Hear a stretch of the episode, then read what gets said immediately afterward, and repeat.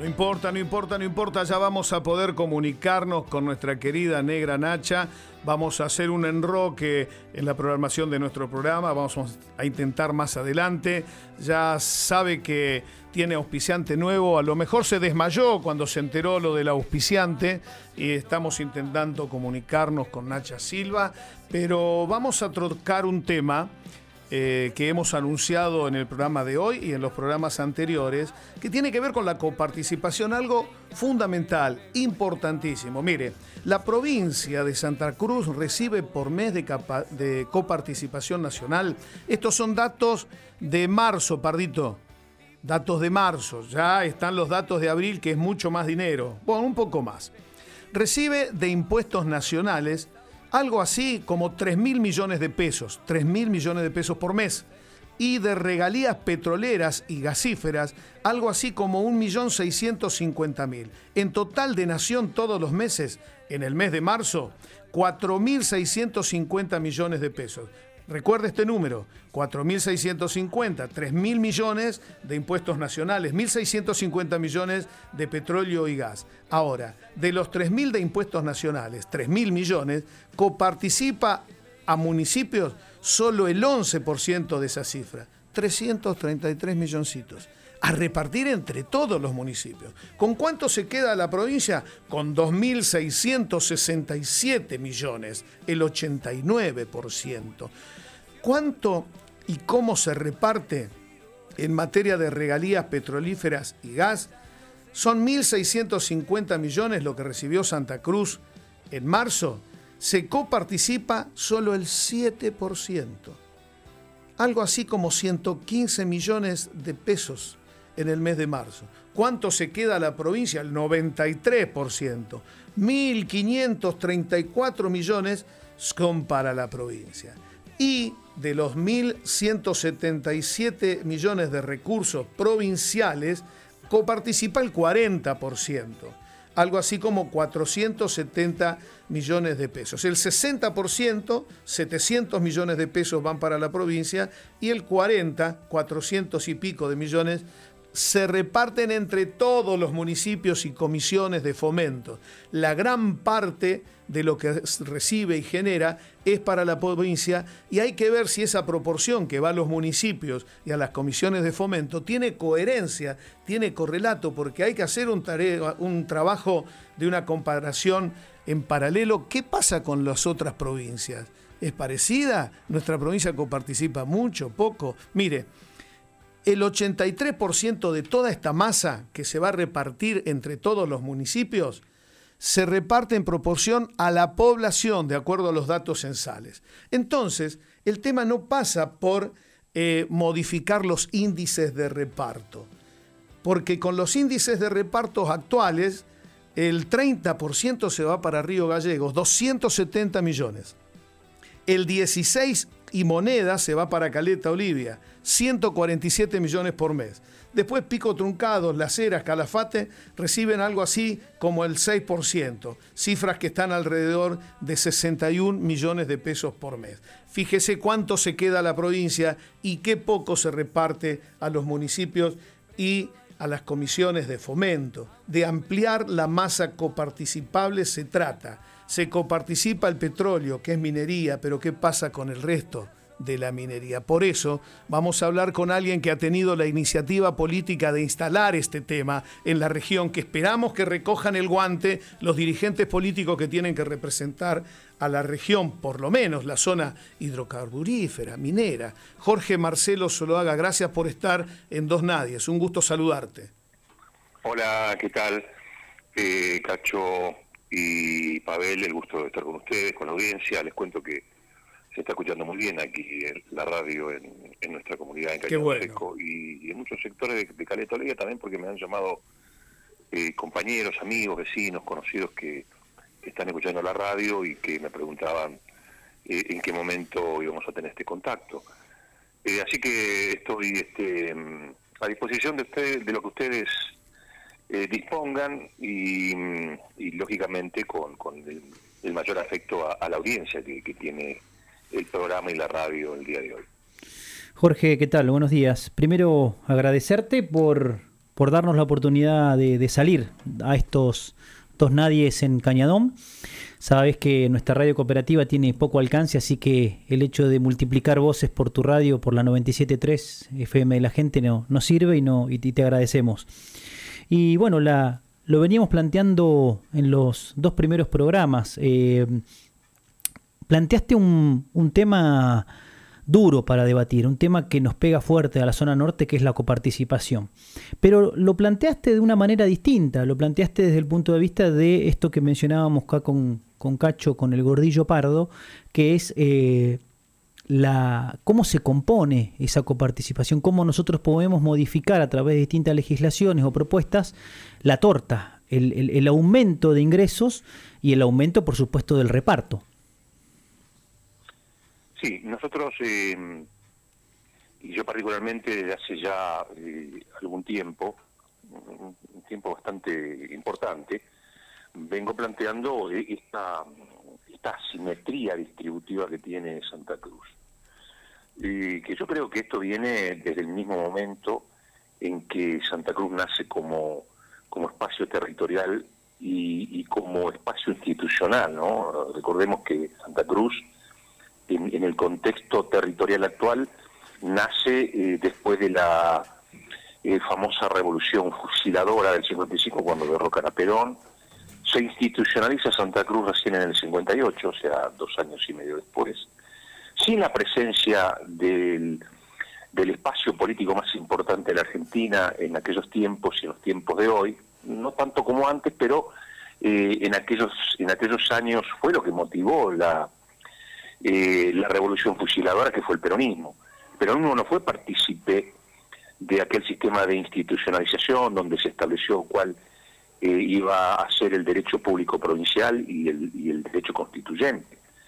Y dentro de ese derecho público provincial está eh, una ley que es una de las más importantes para los municipios, que es la ley de coparticipación. Esa ley, que es la que distribuye los recursos que ustedes estaban señalando recién, eh, nace en los términos en los cuales hoy se distribuye los recursos fiscales de Santa Cruz, más o menos en la década del 70, en la dictadura militar eh, sub, anterior a esta que hemos vivido eh, desde el año 76. Es decir, estamos hablando de más de 50 años. Ahí nace el principio de distribución que después se fue corrigiendo en estos eh, más de 50 años, se fue corrigiendo en un puntito para acá, en un índice para allá, pero nace a partir de un criterio eh, absolutamente centralista, porque eh, en ese momento convengamos que esa Santa Cruz, que ya no existe, tenía eh, todo su caudal poblacional mayoritario en, Río Gallegos, capital de la provincia de Santa Cruz. El interior recién estaba apareciendo, la actividad petrolera era una actividad que estaba eh, vinculada más con Cañadón Seco y, con, y, empezaba a tener eh, su vínculo también este, con, Caleta Libia, que, es la que recibe el derrame de lo que es la actividad de la explotación que nació aquel 26 de junio del año 44. Digo todo esto para señalar que esa ley eh, que tenemos hoy, como muy bien lo, especificaba este Cacho, hace que nosotros los municipios eh, recibamos entre... Eh, hay, hay, variaciones que a veces se dan, este, la verdad que las, las cuestiones vinculadas con los, eh, los aspectos contables puntuales no me permiten dilucidar por qué, pero a veces tenemos el 11,4, el 11,5 y a veces se llega al 13% en la distribución a los municipios. Lo cierto es que sea el 11, sea el 13, sea el 15, sea el 20, es absolutamente asimétrica. Esa distribución que hace que los, municipios reciban estos exiguos porcentajes, hace que tengamos una Santa Cruz que mire al interior eh, con, con, desagrado. Eso marca la eh, visión política que hay hoy que prácticamente la misma visión política que tuvimos ayer en cuanto a la mirada que hay sobre quien recepciona y se hace de todos estos recursos, que es la capital, respecto del interior. Hay una mirada casi despectiva, como sucede en, todos los ámbitos de los, de los estados provinciales. Como sucede con el Gran Puerto, eh, la mirada eh, al, negrito del interior, el, que, es de allá y, que yo soy de acá del puerto, esa mirada que en definitiva resulta ser antifederal, que, que hunde las expectativas y las posibilidades de crecimiento, desarrollo y transformación de los, de los pueblos. Eso es lo que tiene Santa Cruz hoy, por eso es como ustedes dicen, hay entre un 83 y un 84, un 85%, eh, eh, o, o, llega eh, incluso hasta cerca del 90% de los recursos, que ¿dónde quedan? En la capital, en Río Gallegos. El resto se distribuye. Entonces, este, cuando pasan estas cosas, eh, uno lo que hace simplemente es empezar a decir, eh, pero ¿qué nos está pasando a los santacruceños? Sobre todo a los santacruceños de la zona norte. Y a, y a una hora, eh, sí, ese, mismo planteo, eh, con el agravamiento de la aparición de dos recursos que son fenomenales, que es la minería, que es reciente, que es muy reciente, tiene casi una década, un poco más, un poco menos, 10 años, y que se ha instalado y dónde se ha instalado en su mayor eh, porcentaje de explotación en la zona norte de la provincia de Santa Cruz.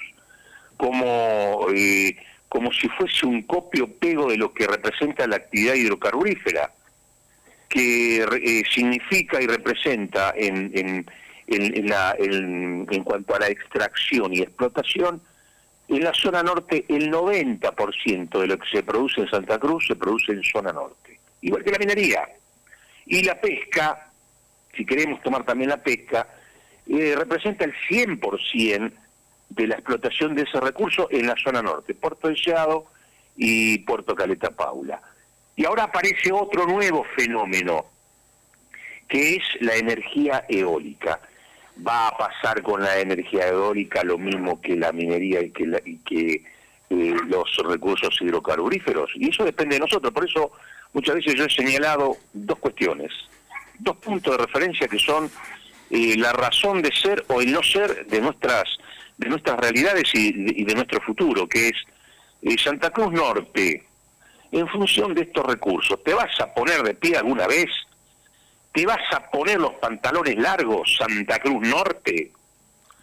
Porque eh, esto nos lleva a, decir, con lo que eh, tomamos nosotros del gran Arturo Jaureche, ¿no? cuando él se refería a otros temas, pero él, decía eh, algo más o menos parecido a lo que decimos nosotros. Nosotros decimos, eh, nos peleamos por las achuras y la vaca se queda en Río Gallegos. Y los números nos dan la razón.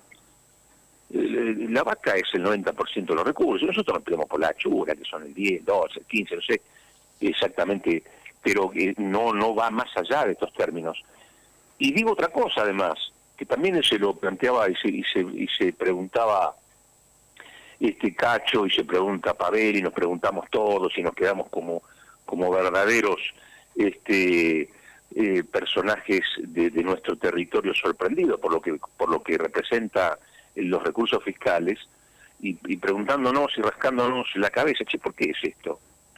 Y entonces, bueno, las respuestas son muchas, pero eh, la provincia de Santa Cruz lamentablemente es la tercera en, el país en distribuir eh, en estas proporciones, es la que menos distribuye en el, contexto nacional sus recursos fiscales a, sus gobiernos sub, eh, eh, sublocales, como se dice, o, a los gobiernos locales que son los municipios. Esta es la realidad, Cacho, esta es la realidad, Pavel.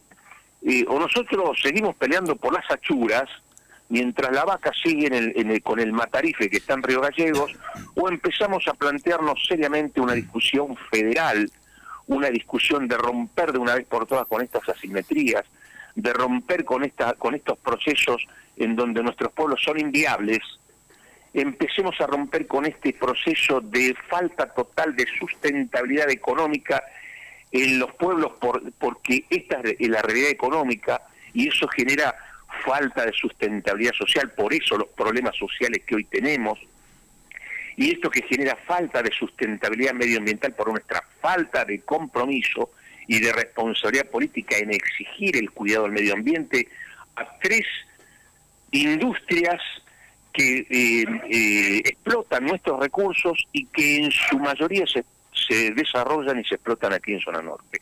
Estos son los grandes desafíos, porque nosotros podemos hablar de números, podemos tirar para arriba, podemos tirar para abajo, nos podemos equivocar por más o no, nos podemos equivocar por menos.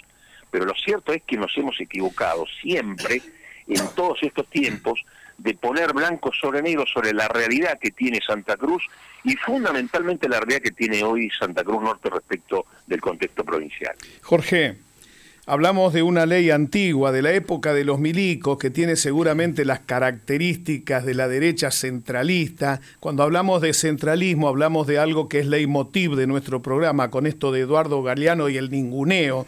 El centralismo es ninguneo institucionalizado, hay que modificarla. El gobierno de la provincia dice que tiene una iniciativa, desde hace un año viene amagando con esto de que se abre el debate a la coparticipación. Esperamos que se abra en serio, pero la actitud de los comisionados de fomentos como vos y de los intendentes de Santa Cruz va a ser realmente determinante porque no se puede evitar una tensión entre los intereses a la hora del reparto. Si realmente estamos en procura de mayor autonomía para que los municipios, los intendentes, los comisionados de fomento no dependan de la, de la billetera disciplinadora, porque mata galán, ¿no?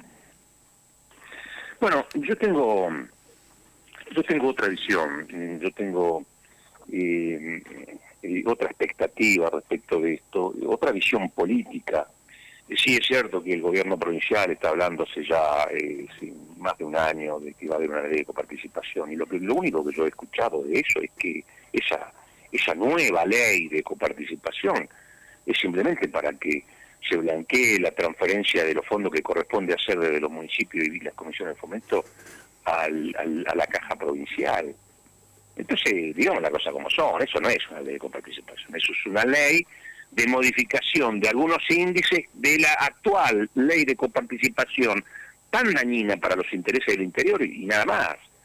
Entonces, este, será tal vez por eso que nunca se ha convocado realmente y con seriedad, o por lo menos a mí no me han convocado, y cuando lo hicieron y yo planteé esta, parte de estas cuestiones que estoy diciendo con, con ustedes, nunca más me convocaron.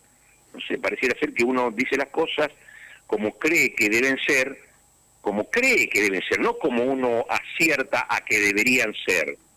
Entonces ya directamente se bloquea ese, esa vía comunicacional para por lo menos conocer cuáles son eh, eh, nuestras inquietudes o nuestras iniciativas en ese sentido. Y la, la que yo particularmente manejo y la que sostengo como, como con una cosmovisión integradora de la Santa Cruz que, que por lo menos yo pretendo y que voy a empezar eh, eh, a caminarla por, por, por, toda la provincia, eh, es en, el caso de la coparticipación la, la única fórmula que, que, es posible para darle legitimidad y para darle realmente ese, ese contexto de, de, protagonismo y ese contexto vinculado con, con un fenómeno que se está dando a nivel mundial que se llama la codecisión que todos los actores protagónicos, estratégicos o no, discutan cuestiones esenciales en la vida de los pueblos.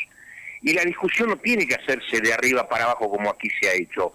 La, la discusión tiene que hacerse de abajo para arriba. Por algo nosotros, los que somos peronistas, Perón nos hablaba de la comunidad organizada.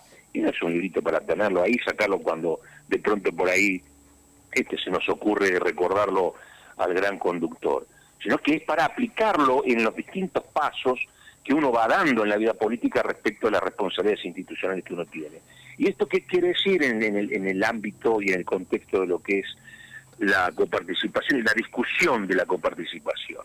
Es lo que yo denomino eh, convocar a foros intergubernamentales y a las organizaciones representativas de la comunidad. Es decir, que esto no puede estar sujeto a la, a la discusión en un nicho institucional acotado a expertos, a especialistas, a leguleyos, a contadores y algunos vivos y otros avivados. No, esta es una discusión que tiene que participar la sociedad de Santa Cruz. Y cuando me refiero a la participación de las organizaciones representativas de la comunidad, me represento a las organizaciones representativas de los trabajadores, que es la columna vertebral de los pueblos, porque son hacia ellos a quien van dirigidos estos recursos fiscales que, después se distribuyen o se coparticipan. Y entonces eh, hablo también de las organizaciones representativas de la comunidad en el ámbito del comercio, de la actividad económica, de la actividad industrial, del campo de la cultura y del conocimiento. Yo pongo siempre el acento en las casas de altos estudios y nosotros las tenemos y las tenemos este, para qué. Si después este, les, negamos la posibilidad de participar, les negamos la posibilidad de la transferencia de contenidos en eh, la explotación de recursos y de industrias nuevas que nacen, como por ejemplo la energía eólica, que día lo estuve diciendo. O sea, hay que darle una discusión política y no hay que tenerle miedo. Pareciera ser que acá le tenemos miedo a la gente. Entonces, cuando nosotros tengamos una, eh, una, una determinación del conjunto de la sociedad y sobre todo de aquellos actores estratégicos que tienen responsabilidades en cuanto a dar respuestas para los suyos y para los otros, y la cosa va a empezar a cambiar. Porque acá no se trata de si haga lo hizo, si, si, si Cacho Pardo no lo hizo, si, si Pavel lo propuso, si no lo propuso, y después que lo discuta, que lo discuta el diputado, estamos como aquello que también nos señalaba eh, el Jaureche, eh, la, historia permanente de los tenedores de saco. Bueno, yo te tengo saco y van a. Entonces preparémonos y vayan. No, no, preparémonos, hagamos, construyamos. Es la construcción colectiva, esa es la política, es el arte de hacer posible lo imposible, es la herramienta que posibilita la transformación de los pueblos. Y la política diseñada y pensada entre los peronistas es entre todos. Por eso yo planteo, yo planteo eh, que en, en, este esquema de la discusión de la coparticipación se integre algo que no puede estar fuera del contexto de la posibilidad de, de, distribuirse como es la regalía en materia de minerías. Y tampoco puede estar ausente esto de, vayamos a distribuir equitativamente. No puede ser que de, de las regalías de gas y petróleo, en donde la zona norte de la provincia de Santa Cruz representa el 90% de la producción hidrocarburífera de, la, de, la, provincia, solamente nos lleguen tres puntos. Esto es absurdo, solamente pasa en Santa Cruz. Solamente pasa en Santa Cruz. Y si a alguno le duele, y a mí qué me importa, pero la realidad es esta. Entonces, ¿cuál es el planteo de, de, de Solo Haga? Que la distribución, que esto es otro planteo que voy que estoy haciendo, se los adelanto, esto ya es exclusivo para ustedes, que la distribución de la regalía de gas y petróleo, y no por una cuestión caprichosa, y acá lo hago por una cuestión quizás, si se, si, se quiere, de carácter de distribución contable más equitativa. 55% para la administración central y la caja central, y el 45% para los municipios. Entonces, eh, esto hace que eh, estos números, no, no quiero tirar números porque si no nos vamos a marear, eh, todo esto que yo estoy planteando hace que Santa Cruz deje de tener un sistema que solamente distribuya el 11 o el 13% a sus municipios y vaya acercándose paulatinamente a un porcentaje que es el que medianamente responde a cierta lógica, que es un 70-30. Entonces, eh, de, nosotros de, de, pasar, de estar en un 11 o un 13%, con tocar estos dos aspectos que son lógicos, razonables, absolutamente indispensables, estaríamos acercándonos a un porcentaje de distribución de una de las provincias que es la que mejor distribuye a su municipio, que es la provincia hermana de acá nomás, de Chubut. Chubut eh, eh, em, distribuye el 23 al 24% de sus recursos a los municipios, el doble que Santa Cruz. Esta modificación, esta simple modificación que yo planteo, de un planteo que es mucho más amplio, que no lo vamos a discutir acá porque lo voy, les voy a robar mucho tiempo. Entonces, en, esta discusión y en estas dos en, estas dos cuestiones vinculadas con regalías, tanto de minería como de gas y petróleo, estaríamos redondeando y estaremos llegando a un 23 o un 24% de distribución y, entonces nos, estaría, nos estaríamos aproximando a ese eh, a esa relación lógica que representa el 70-30 que en muchos casos en el mundo es lo que está tendiendo a distribuirse.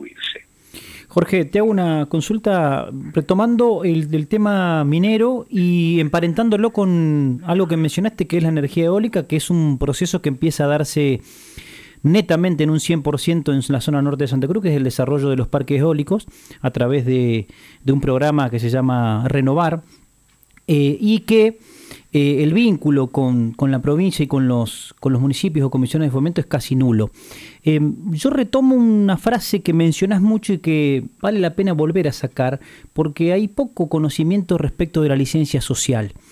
Eh, esto es una discusión que la está llevando bastante solo, pero que a mí me gustaría aclarar por qué los municipios cercanos a emprendimientos de este tipo, o comisiones de fomento, o cualquier tipo de entramado urbano que se vincule con un proyecto productivo tiene que tener una licencia social. Esto está escrito en los, en los pliegos y en los desarrollos de estos emprendimientos y puntualmente para lo que es minería y energía eólica se organizan ciertos esquemas de fideicomisos, porque lo mencionaste, para generar dentro de esos vínculos urbanos desarrollo sostenible, eh, proveedores, esquema de becas, subsidios, ciencia y tecnología para poder aportar desde el punto de vista minero o desde el punto de vista de la energía eólica. ¿Cuál es el planteo real hoy respecto de un parque que está casi por inaugurarse y en el cual Cañadón Seco es como que la está mirando de espalda? Eh, mira, vos sabés que nosotros estuvimos eh, en una reunión hace poquito, la, hemos convocado nosotros, la hemos promovido, este, lógicamente acá las, las iniciativas políticas son corresponden a quienes tienen esa responsabilidad de tomar la iniciativa política si nosotros esperamos que las, las empresas eh, tomen la iniciativa que nos corresponde a nosotros, estamos, en el horno. Entonces, eh, los convocamos justamente por hablar de estos, temas, responsabilidad social, eh, marco regulatorio nacional respecto de, las energías no renovables, aun cuando nosotros ni participamos ni, ni, sabíamos que existía un marco regulatorio nacional, porque lógicamente, como se, muchas veces se construyen las leyes en Argentina y lo que señalabas hace un rato, ¿no? Este, los expertos, los vivos y los avivados y después el resto que lo, tiene que dura lex, sed lex nos dicen. Entonces nosotros, este, en base a estos conceptos, en base al, eh, a lo que establece eh, esta ley que, sabrá quién eh, ha impulsado, yo estimo que no deben haber sido otros, y sobre todo cuando es una ley que viene del gobierno de Menem, que las empresas monopólicas, oligopólicas o las empresas con gran interés, con gran interés económico y en los negocios, le, marcaron a, al gran saqueador y al gran pirata Calabres que, ponga en marcha en la Argentina, que es esta ley de, esta ley de marco regulatorio de energías no renovables. Pero en ese, aún así, aún así, este, hay, hay, hay un dispositivo que establece la la obligatoriedad de, este, poner en marcha un fondo fiduciario, de poner en marcha un fideicomiso justamente para aporte de capital, financiamiento de proyectos sustentables y demás. De esto, este, la empresa, me duele a mí porque bueno es una, de las grandes tareas que tendrá Pablo González este, en, abrir, en, poner en discusión, que es justamente la de este, la de corregir estas cuestiones de, vinculadas con una empresa con una mirada neoliberal, con una mirada eh, eh, absolutamente eh, negadora o negacionista de los, de los intereses de los territorios en donde se explota el hidrocarburo, donde se explota hoy el recurso no renovable, para su desarrollo. Entonces, esta empresa, cuando nosotros planteamos esto y cuando planteamos la licencia social y le dijimos, ojo que nosotros somos el socio más importante de ustedes, y no porque hayamos puesto un centavo, sino porque nosotros somos lo que tenemos, tenemos la, eh, eh, mm, licencia social en nuestras manos, con nuestra gente. La licencia social no es nada más y nada menos que la facultad de los pueblos de decidir sobre si un recurso se explota o no se explota en su territorio. Eso es la licencia social. Y esa licencia social la da y la quita la comunidad. Por eso los peruanos dicen sin licencia social no hay minería. Por eso los peruanos tienen 5% de distribución de las regalías sobre las utilidades, no sobre el producto bruto en boca de mina. Y por eso nosotros tenemos lo que tenemos.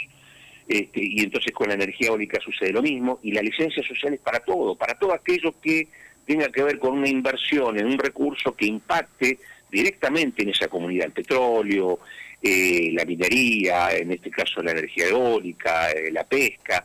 Bueno, nosotros hemos, hemos decidido eh, categóricamente plantear permanentemente la licencia social. Se la hemos planteado ya a IPF Luz cuando vino a invertir dijimos, nosotros acá tenemos que empezar a hablar de esto. Y le vamos a, otorgar siempre y cuando se den determinadas, determinadas condiciones.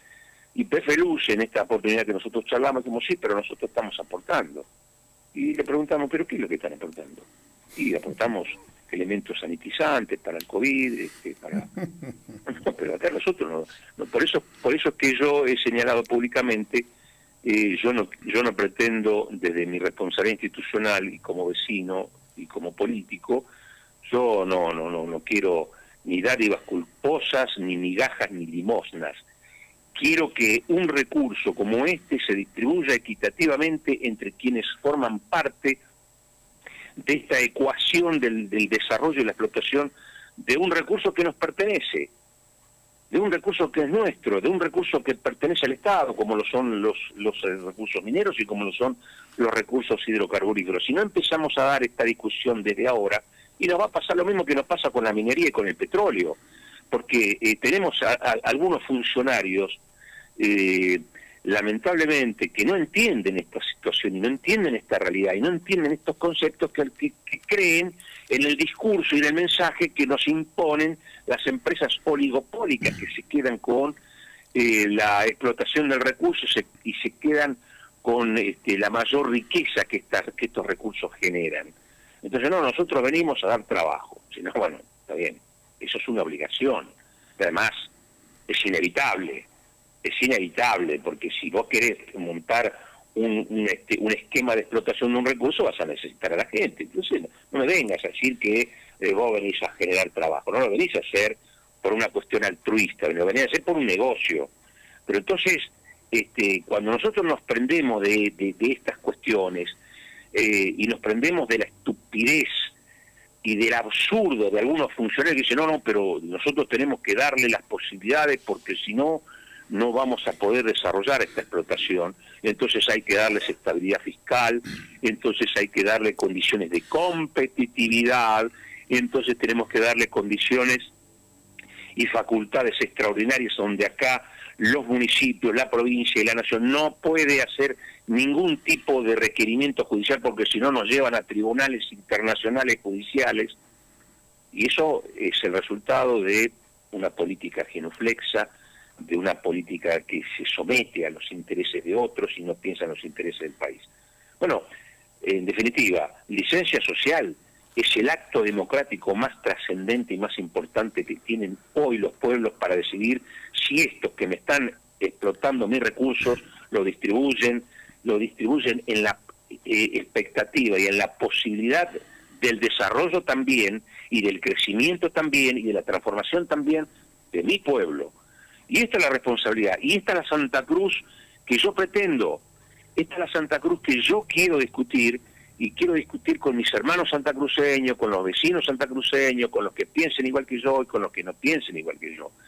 Estas son las, este, las cuestiones que más, más temprano que tarde eh, voy a empezar a transitar humildemente en, cada rincón de Santa Cruz para que eh, no haya eh, no haya silencios cuando uno plantea estas cosas porque de esto que yo vengo planteando, y sobre todo esto último que tiene que ver con la minería, la respuesta que obtuve y la, respuesta que se escucha es un amplio y categórico y rotundo silencio.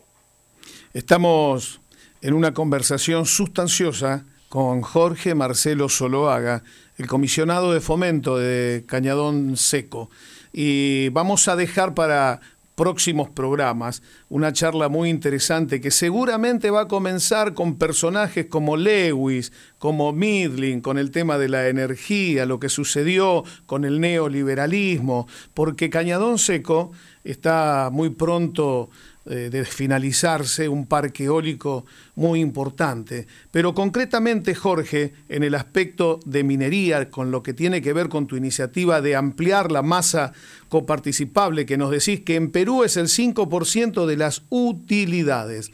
Aquí la provincia recibe fondos de la minería que no coparticipa a los municipios. Y encima, en mi opinión muy personal, hasta las mineras se dan el tupé de colaborar a un fondo que se llama Unirse, cuando yo creo que eso tendría que ser algo impuesto por el Estado para ampliar la cantidad de dinero que aporta la minería. Tengo entendido que le entregaste una iniciativa escrita a la diputada por pueblo, tanto de Caleta Olivia como de Cañadón Seco, Liliana Toro. Sí, sí, no solamente a ella, a ella fue a quien primero se la entregué porque es nuestra diputada por pueblo y porque además existe una, relación eh, y un comportamiento que ha tenido ella eh, eh, con, mucha responsabilidad respecto de, estos temas y de, de, varios temas que nosotros le hemos planteado. Pero también se le hizo llegar a todos los diputados provinciales de la zona norte de la provincia, se le ha hecho llegar también al diputado al diputado José Luis Garrido de la, de la ciudad de Río Gallegos, se le ha hecho llegar al intendente Guillermo Mercado de los Antiguos, se le ha hecho llegar al intendente eh, Mauro Casarini de, Perito Moreno, que son dos de los lugares donde, donde se, desarrolla la actividad minera con mayor, con mayor este, énfasis y, también se la, se la estoy haciendo llegar y se le he hecho llegar a, algunos concejales de aquí de Caleta Olivia al, al concejal Bazán. He, estado tratando de comunicarme y le debo esa charla eh, al, al, eh, al, concejal Morúa.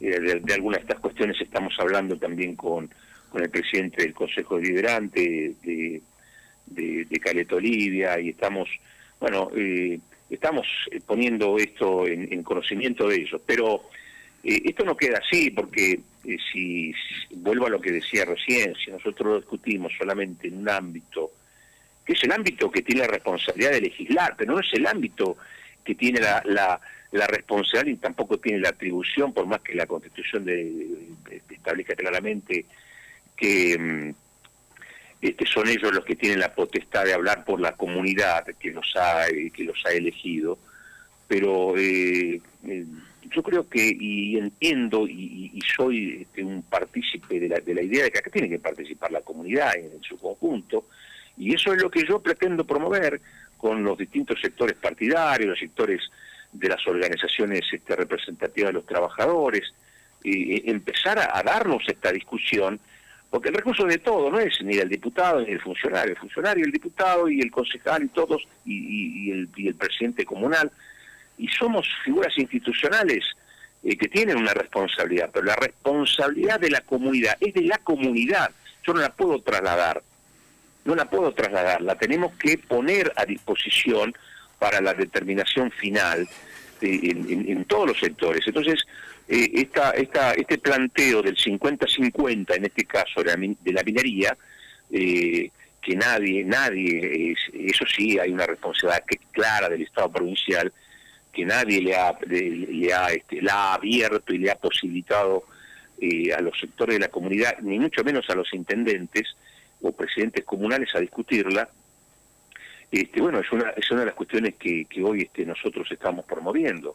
En el caso, eh, en esto, en esto con, con, todo respeto lo hago, corrijo un poco este, este concepto, el 1,5% de eh, de, los recursos eh, de la minería van a, la constitución de un fondo fiduciario por el marco regulatorio de la 27196, que es la ley, eh, perdón, la 24196, que es la ley de inversiones mineras, y por el acuerdo federal minero que propició Mauricio Macri, que se lo escribieron las oligopólicas mineras que participan en la explotación en la Argentina, es la que establece el 3% sobre la base del recurso bruto y no sobre las utilidades, es la que establece la estabilidad fiscal, es la que establece sí también la conformación a través del 1,5% de fondos fiduciarios para eh, distribuir entre los entre las este, comunidades con eh, con fin estrictamente de obras